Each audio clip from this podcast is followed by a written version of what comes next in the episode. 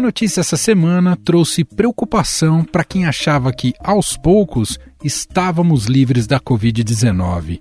Nas últimas semanas, mais brasileiros passaram a testar positivo para a doença, e esses testes revelaram a predominância de uma subvariante da Omicron, a BQ.1. Além dela, uma outra, a XBB, foi identificada em outras regiões do mundo. Ásia, a China divulgou ontem o maior número diário de novos casos desde maio. Nos Estados Unidos e na Europa, a preocupação é que os casos voltem a crescer com a chegada do inverno. Essas subvariantes já têm causado impacto na Europa, na China, nos Estados Unidos e agora começa a crescer no Brasil. Todos os indicadores apontam na mesma direção. O Brasil vive mais uma nova alta dos casos de Covid-19.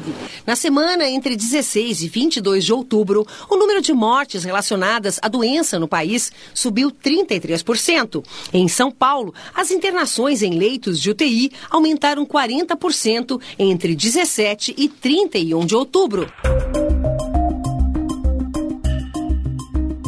Aqui no Brasil, a Omicron BQ.1 já foi registrada no Rio de Janeiro, Rio Grande do Sul, Amazonas e São Paulo, causando uma morte no estado.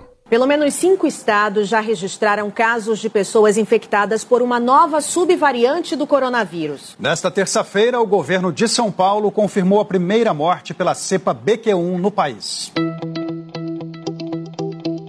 Já em relação a XBB, até agora, os casos estão restritos a Singapura e Índia.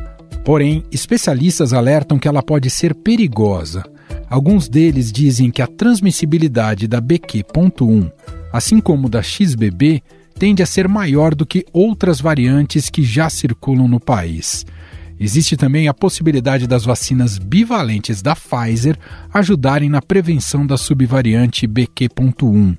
Um pedido de autorização para uso emergencial do imunizante no país foi feito à Anvisa em setembro, mas ainda não foi avaliado. A Pfizer pediu à Anvisa a autorização para o uso no Brasil da versão da vacina contra a variante Ômicron do coronavírus. De acordo com a Anvisa, o imunizante é bivalente, ou seja, combate a cepa original e a subvariante BA.1.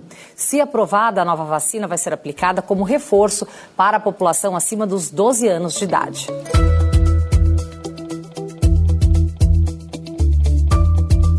Em nota, a Pfizer disse que ainda está investigando a efetividade da vacina bivalente em relação à subvariante BQ.1 e espera ter dados concretos em breve.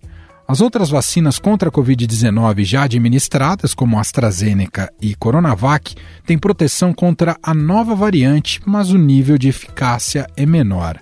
Segundo especialistas, o ideal é que a pessoa tenha tomado uma dose de reforço nos últimos quatro meses para que ela esteja mais protegida contra as variantes.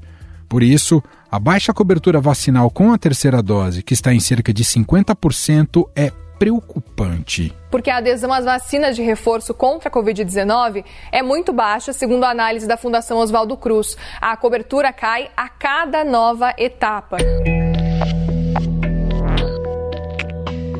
Hoje, os sintomas da Covid-19 são similares aos da gripe e do resfriado comum.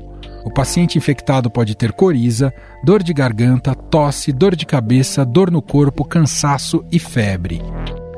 Mas afinal, podemos considerar essa uma nova onda de Covid-19? Teremos que voltar a nos precaver com o uso de máscaras?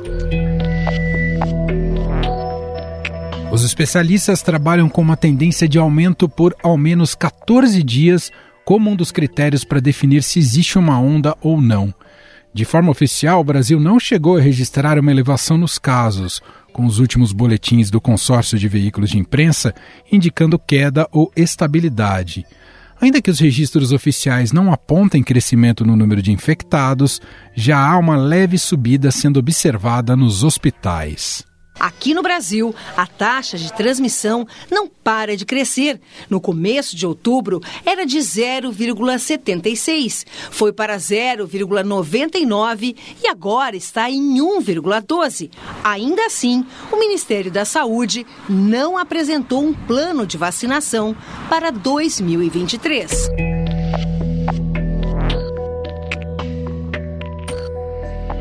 O reflexo desse aumento já foi notado nos laboratórios de diagnósticos. A positividade saltou de 3,7% no começo de outubro para 23% na primeira semana de novembro, segundo a Associação Brasileira de Medicina Diagnóstica. Nas farmácias, os testes positivos cresceram 15% entre 17 e 23 de outubro, último dado coletado pela Associação Brasileira de Redes de Farmácia.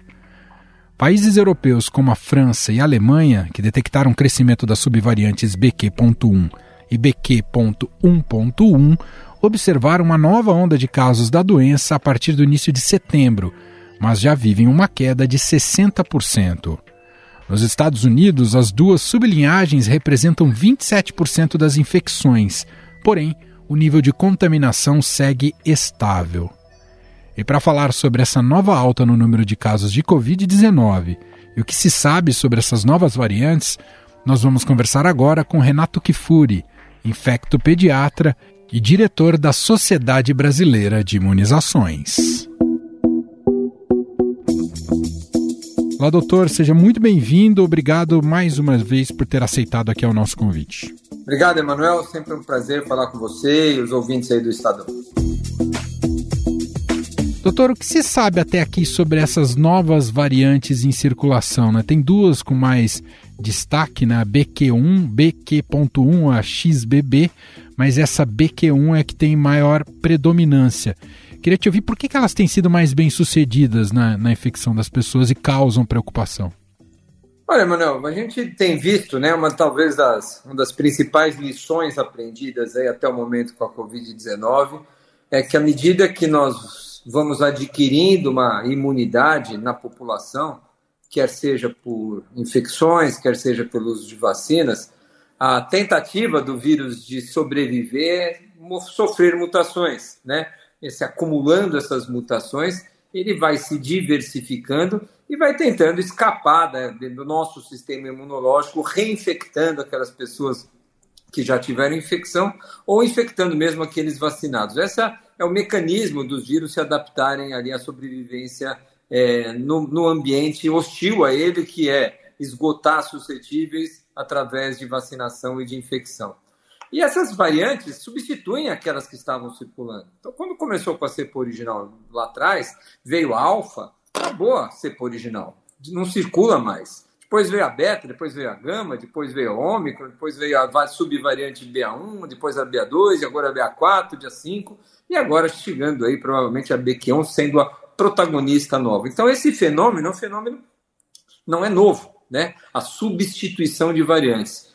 E nem sempre, talvez a, a, na linha do tempo, se a gente for olhar, a maior parte dessas variantes que surgiram, surgiram cada vez com menor virulência, com menor agressividade. Uma, porque ele está mais adaptado, e segunda, porque ele é desafiado, essa nova variante, numa população já infectada previamente e já imunizada em altos percentuais, como é o nosso caso aqui. Então, essas novas magnitudes de ondas que a gente tem visto tendem a ser cada vez menores, tendem a ser cada vez mais de curta duração, e elas vão ter esse impacto que vão substituir. Daqui a pouco não vão haver mais casos de BA4, BA5, 100% dos casos serão. Ainda quase a grande maioria é BA4, BA5. Mas a tendência mundial, como já acontece em outros países, é a substituição pela BQ.1. Essa parece ser a variante que vem para substituir uma outra. E até o momento, Manuel, não há nenhum sinal de que essa variante seja mais grave, cometa indivíduos de maneira maior número de hospitalizações e mortes do que as outras. Claro que na hora que você tem muito mais casos, uma pequena porcentagem vai hospitalizar, vai, vai levar desfechos mais graves, mas na mesma proporção que as outras variantes traziam. Em termos de sintomas, doutor, há novidades em relação a essa variante? Os relatos são anedóticos ainda, viu, Manuel? Não há estudos controlados mostrando que realmente mais dor de garganta, mais dor nos olhos, menos perda de olfato sejam sintomas. A perda de olfato que a gente, a minha prática, essa é uma experiência pessoal, a gente a perda de olfato com a Omicron foi menos comum do que a gente viu lá atrás, né, especialmente com a, com a Delta e com a Gama, e parece que recentemente os casos confirmados de novo estão aparecendo com mais perda de olfato. Dor de garganta, que com a Omicron sempre é um sintoma muito presente, também parece estar presente. Mas são opiniões, eu acho que não há nenhum estudo controlado, não dá para dizer pela sintomatologia que é o quadro que você está é por uma variante A, B ou C. Uhum. O nosso baixo índice de testes, doutor, atrapalha planejamento do ponto de vista de saúde pública?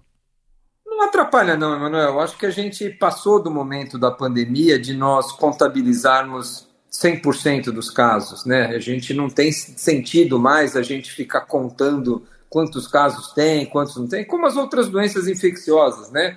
Nós não sabemos quantos casos de gripe, de resfriados, de bronquite nós temos no país, porque não faz sentido ficar contando todos esses números. A gente precisa ter uma vigilância, que nós chamamos, é, que dê uma ideia epidemiológica do cenário.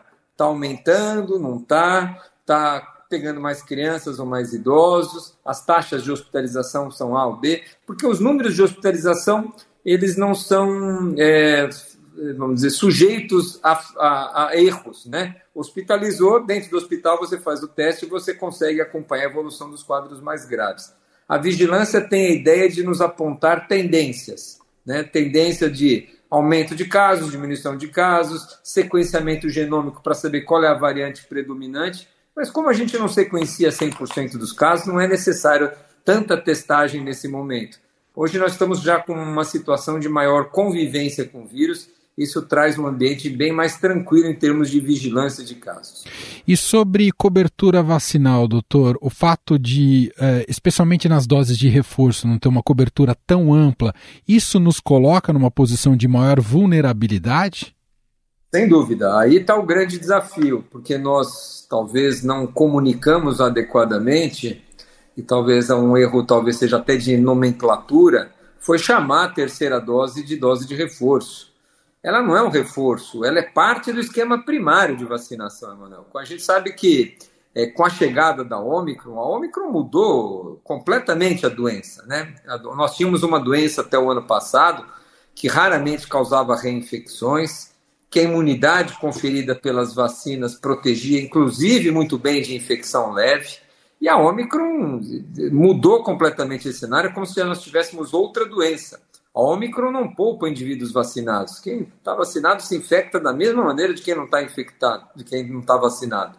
A diferença é que o vacinado, e aqui o completamente vacinado, a chance de ele evoluir para a forma grave é muito pequena. E a gente considera o completamente vacinado aquele que tem no mínimo três doses frente à Omicron, não há outra alternativa do que nós termos, no mínimo, três doses a partir dos 12 anos de idade. E olha, mesmo de 5 a 11 anos, a gente já fez a recomendação para o Ministério de introduzir a terceira dose para crianças de 5 a 11, que ainda não começou. Mas é uma tendência de a gente fazer um esquema básico de vacinação para todos, de no mínimo três doses. Então, nós estamos com 90% de cobertura para duas doses no país e com 60% da população elegível para receber três doses, só que recebeu a terceira dose. Tem muita gente sem terceira dose, acreditando que essa terceira dose é um reforço, é dispensável, não precisa, vai me dar reação. Este é o grande equívoco. Isso nos coloca assim, em risco de nós termos casos é, de Covid em qualquer onda, inclusive na BQ1, complicando mais do que deveria.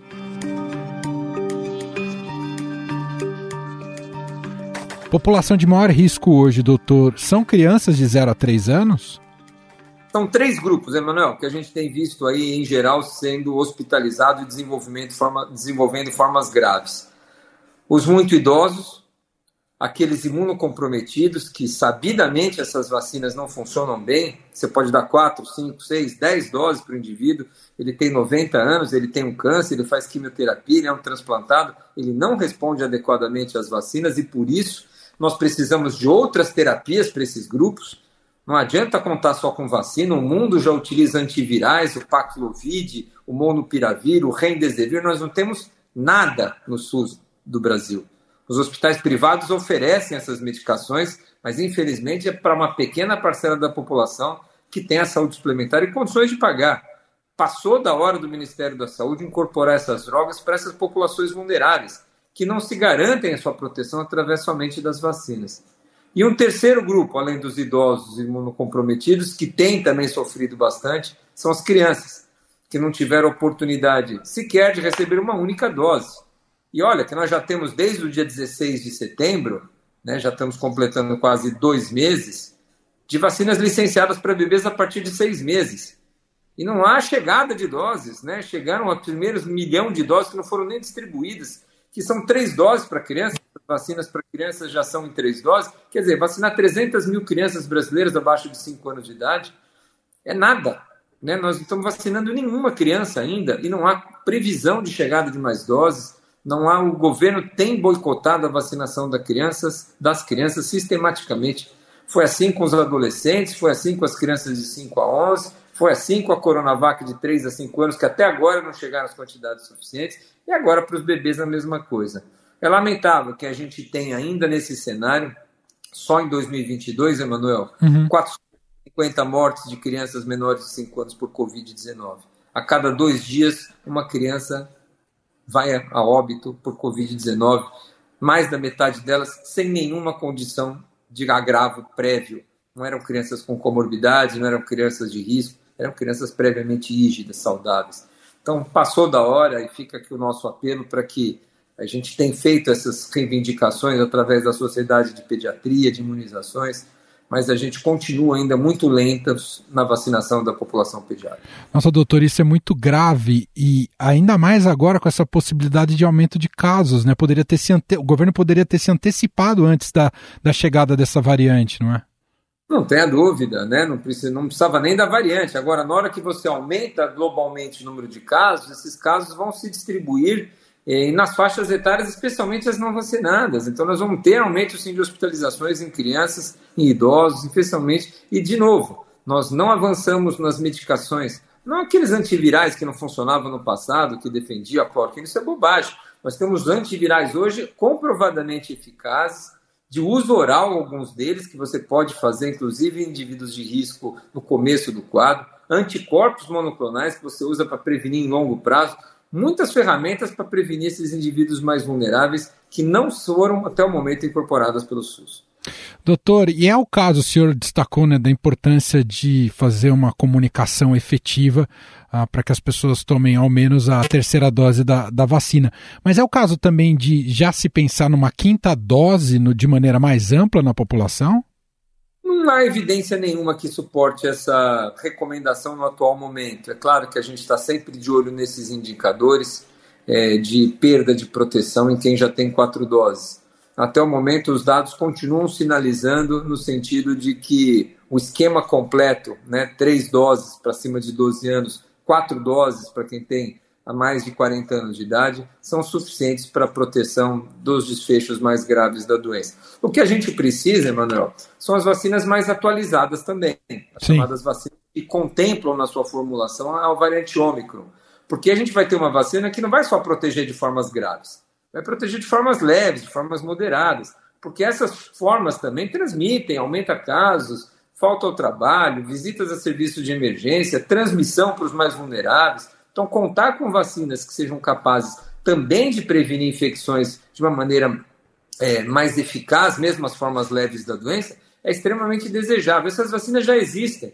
Os Estados Unidos, a própria Europa, já têm utilizado as chamadas vacinas bivalentes, que combinam a variante, a cepa original com a variante Ômicron, e já está sendo submetida para a Anvisa. A Anvisa já está analisando a vacina da Pfizer bivalente para a gente, quem sabe, usar, são utilizadas como reforço, obviamente, para a gente utilizar quanto antes em 2023. Perfeito. Só para a gente fechar, e é uma pergunta que muita gente faz, doutor, o, a volta do uso de máscaras, se seria recomendável se tornar obrigatório mais uma vez, como que o senhor enxerga? Eu não acho que, ser, que devamos voltar ao uso obrigatório de máscara e voltar ao Estado a legislar sobre isso. O que nós precisamos é de campanhas informativas, né? Mostrando que aqueles indivíduos que a gente comentou, que sabidamente, mesmo vacinados, têm um risco maior, os idosos, aqueles que têm comprometimento do seu sistema imunológico, as gestantes, é, elas precisam, nesses momentos de maior circulação, ter mais cuidado evitar aglomeração, aumentar o distanciamento, higienizar com mais frequência suas mãos e usar máscara também. É uma maneira de proteger contra é, uma infecção que pode, nesse grupo, ser mais grave. Então, acho que falta conscientização, não obrigatoriedade de uso de máscara para a população. E lembrar né, que os indivíduos sintomáticos, essa lição a gente não pode esquecer. Verdade. Quem está sintoma, né? Até antes da pandemia, todos nós saímos na rua, íamos trabalhar resfriado, gripado, tossindo, espirrando, até com febre a gente vai trabalhar porque não quer faltar o trabalho. E saía por aí espalhando vírus para os nossos colegas de trabalho, para os nossos familiares, no transporte público. Então é preciso ter consciência cidadã nesse momento. Quem está com sintoma e precisa sair de casa, precisa usar máscara. Para proteger, se você está bem, mesmo assim está em condições de trabalhar, de sair, mas os outros não podem ser contaminados, não devem ser contaminados. Então é uma responsabilidade social de todos nós de assumirmos. Quem está com sintoma, use máscara para proteger os demais. Não é justo contaminar tantas pessoas assim quando a gente está doente. Isso vale para qualquer vírus respiratório, não precisa ser Covid, não, vale para qualquer outra doença de transmissão por via respiratória. Muito bom, nós ouvimos o Dr. Renato Kifuri, infectopediatra, diretor da Sociedade Brasileira de Imunizações. Mais uma vez, doutor, muito obrigado aqui pelos esclarecimentos. Um abraço e até a próxima. Obrigado, Emanuel. Um abraço para você e até a próxima também.